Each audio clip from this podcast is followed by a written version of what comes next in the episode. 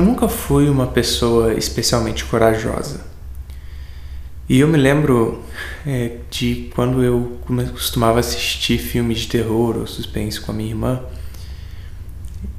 e qualquer barulho que existisse nas próximas horas rapidamente seria é, emparelhado com uma história ou de alienígena ou de fantasmas, dependendo do filme que a gente tinha acabado de assistir. E certamente uma das coisas que eu sempre fiz para me proteger e que inclusive acredito que seja a coisa mais sensata a se fazer é se cobrir da cabeça aos pés, e é importante cobrir os pés, e ficar debaixo do cobertor o resto da noite até você acordar no outro dia.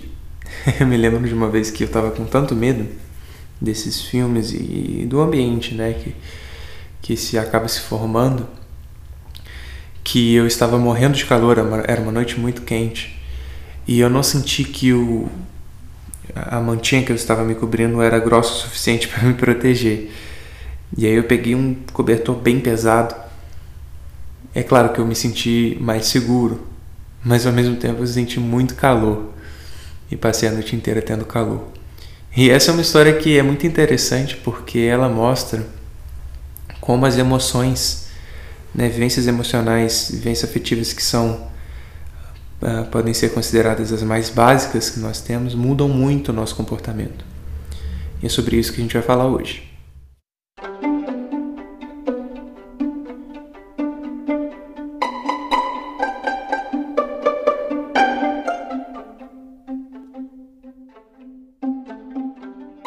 Oi, meu nome é Bernardo Kessler e este aqui é o segundo episódio da nossa série de podcasts a respeito da alfabetização emocional. Hoje a gente vai falar um pouquinho mais sobre emoções.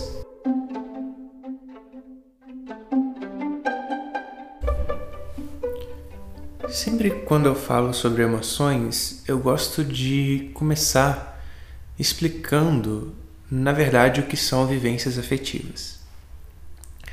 Normalmente a gente utiliza emoção, sentimento, humor como sinônimos. Né? No nosso dia a dia a gente não tem uma diferenciação muito clara do conceito e dos termos relacionados a nossos sentimentos, a nossas vivências afetivas.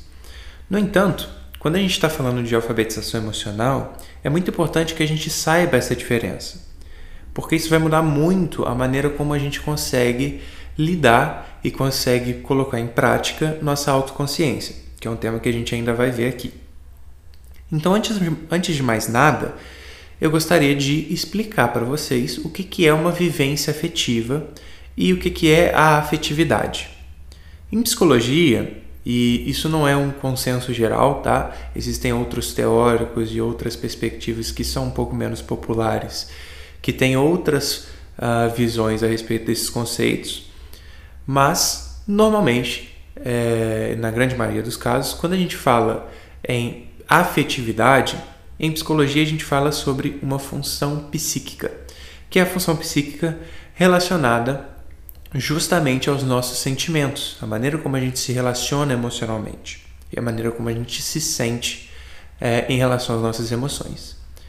Vivências afetivas são fragmentos dessa afetividade então, a emoção é uma vivência afetiva, assim como o sentimento, assim como o humor, assim como as paixões. E, de certa forma, é, a vivência afetiva engloba todas essas uh, condições e todos esses termos e conceitos que estão relacionados à afetividade. Quando a gente começa a falar sobre diferenciar emoção de humor e sentimento, que são coisas extremamente importantes para a gente entender na alfabetização emocional, a gente precisa ir um pouquinho mais a fundo para entender essas diferenças e essas nuances de cada vivência afetiva. Hoje, a gente vai focar em falar da emoção, que é a vivência afetiva mais básica. Isso quer dizer que ela é o nosso contato mais imediato com o mundo. E eu já vou explicar o porquê. Quando a gente está falando de emoção, a gente está falando de uma vivência afetiva que é intensa e de curta duração. Inclusive, alguns autores defendem que o pico da emoção não pode passar de um segundo. como é o caso do Paul Ekman, por exemplo, que é grande base das teorias a respeito das emoções hoje uh, na psicologia contemporânea. Inclusive, ele é considerado um dos 100 psicólogos mais influentes do século. Então, se a gente parar para pensar sobre emoção, a gente vai ver que, na verdade, ela é muito diferente do humor e ela é muito diferente do sentimento em diversas uh, fontes, diversas fases, em diversas maneiras, porque de fato são vivências afetivas uh, que não são sinônimos umas das outras. Né? Então, e aí eu vou dar uma definição para vocês de emoção, que é a que a gente vai trabalhar daqui em diante. A gente pode entender emoção como uma resposta psicofisiológica a estímulos ambientais. Quem tem muito uma perspectiva dessa, é, dessa mesma linha para falar sobre emoção é o Dalgala Rondo, que é um psicólogo, psiquiatra da psicopatologia, que também é uma base bem importante para a gente. E ele vai dizer justamente uh, que a emoção ela vai necessitar de um estímulo ambiental. Então, se a gente decompor essa frase difícil e começar a pensar nela de uma maneira um pouco mais prática, a gente vai ver que a emoção, por ser uma resposta, ela precisa de uma pergunta. E que pergunta é essa? É um estímulo ambiental. Esse estímulo pode ser um barulho alto, esse estímulo pode ser, uh, por exemplo, alguma coisa que pula na sua frente, você sente, você se assusta. Pode ser um estímulo físico, né? Por exemplo, agressão. Uh, pode ser um estímulo verbal, uma agressão verbal, por exemplo. O importante é que seja um estímulo ambiental, tá? E esse estímulo ambiental ele pode também estar relacionado a memórias. Né? Então, às vezes você tem um estímulo ambiental que te leva a uma memória de uma vivência parecida que você teve e você desencadeia uma resposta emocional para isso. A gente já vai falar um pouquinho mais sobre a relação da emoção e da memória mais adiante. O importante da gente entender nesse primeiro momento é que emoção, por ser uma resposta, ela precisa de uma pergunta e que essa pergunta é um estímulo ambiental. Se ela é uma resposta psicofisiológica, quer dizer que ela compreende duas etapas.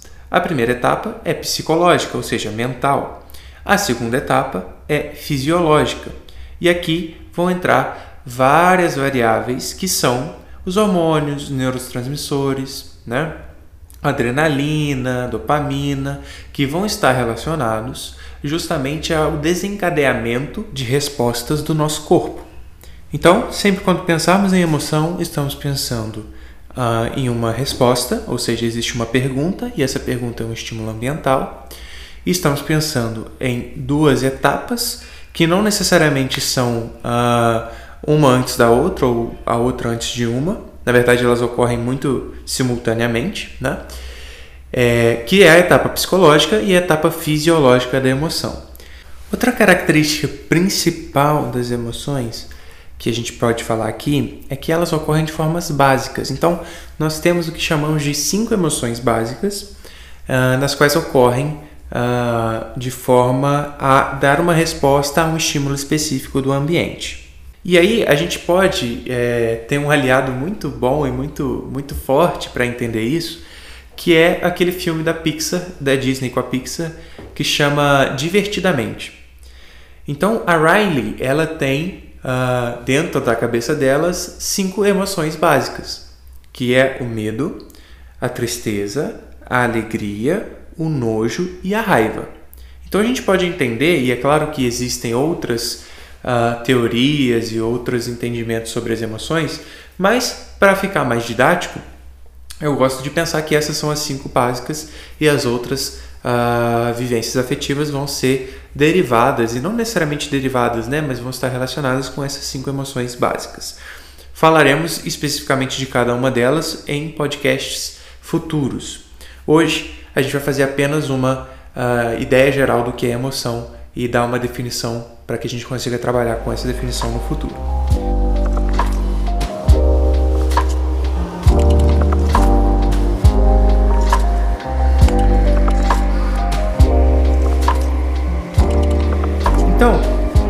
A emoção, a gente viu até aqui que é uma vivência afetiva básica, que essa vivência afetiva é composta por cinco emoções básicas, né? Então, medo, raiva, nojo, alegria e tristeza.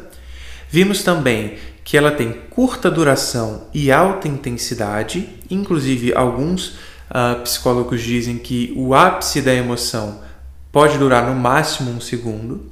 Né? E a gente viu também que é uma resposta psicofisiológica, ou seja, envolve dois domínios, né? o domínio psicológico e o domínio fisiológico. Algumas coisas interessantes que a gente pode saber sobre a emoção. As emoções, as ditas cinco emoções básicas, e daqui para frente, quando eu falar em emoções, eu estou falando destas cinco. As emoções são universais, ou seja, não importa em que cultura você está inserido, a emoção vai ser tratada e vai ser desencadeada da mesma forma para todas as culturas. Quem descobriu isso foi justamente o Paul Ekman.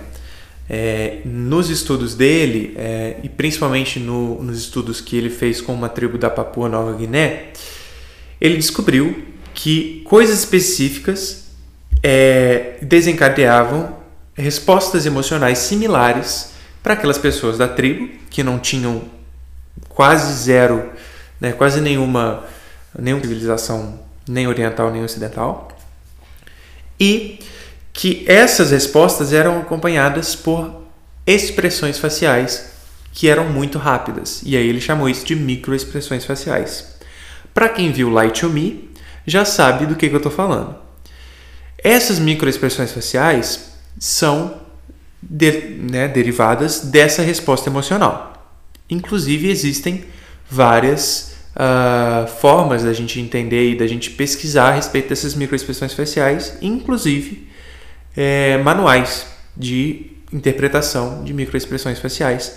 Para quem assiste aí o Metaforando, sabe bem também do que eu estou falando. Além de serem universais, também se conectam com as nossas memórias de uma maneira muito específica e muito peculiar. O tempo da emoção não é um tempo cronológico. Na verdade, ele é um tempo kairos, porque ele é um tempo subjetivo. Então, se você tem uma memória e essa memória é uma memória afetiva e ela tem uma emoção relacionada a ela, quando ela aparece, você sente exatamente a mesma emoção que você sentiu quando você viveu essa, essa, essa vivência, esse contexto, uh, na época em que você viveu isso. Isso é muito interessante porque isso pode ser tanto perigoso quanto bom. Se a gente evoca memórias boas, nós sentimos emoções positivas, emoções agradáveis. Se nós evocamos memórias ruins, nós sentimos emoções ruins, desagradáveis. Isso tudo vai ser levado em conta quando a gente for falar sobre autocontrole, autoconsciência, né, que é colocar a inteligência emocional de fato em prática. Sobre as emoções, a gente pode entender então que é uma resposta psicofisiológica a estímulos ambientais e que elas aparecem de forma básica em cinco formas: nojo, medo, tristeza, alegria e raiva, e que essas respostas são de alta intensidade e curta duração, e que além disso, elas são universais, ou seja, independem da cultura em que você está inserido para acontecer. A emoção vai se relacionar de forma muito interessante com as outras vivências afetivas, com o humor e com os sentimentos. Mas isso eu vou deixar para a gente ver no próximo episódio. Por hoje foi isso, espero que vocês tenham gostado e até a próxima.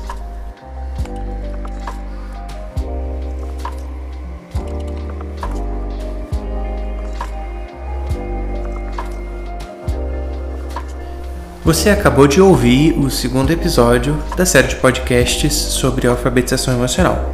Espero que você tenha gostado e logo mais a gente se vê no terceiro episódio, onde a gente vai falar sobre nossa primeira emoção, a raiva.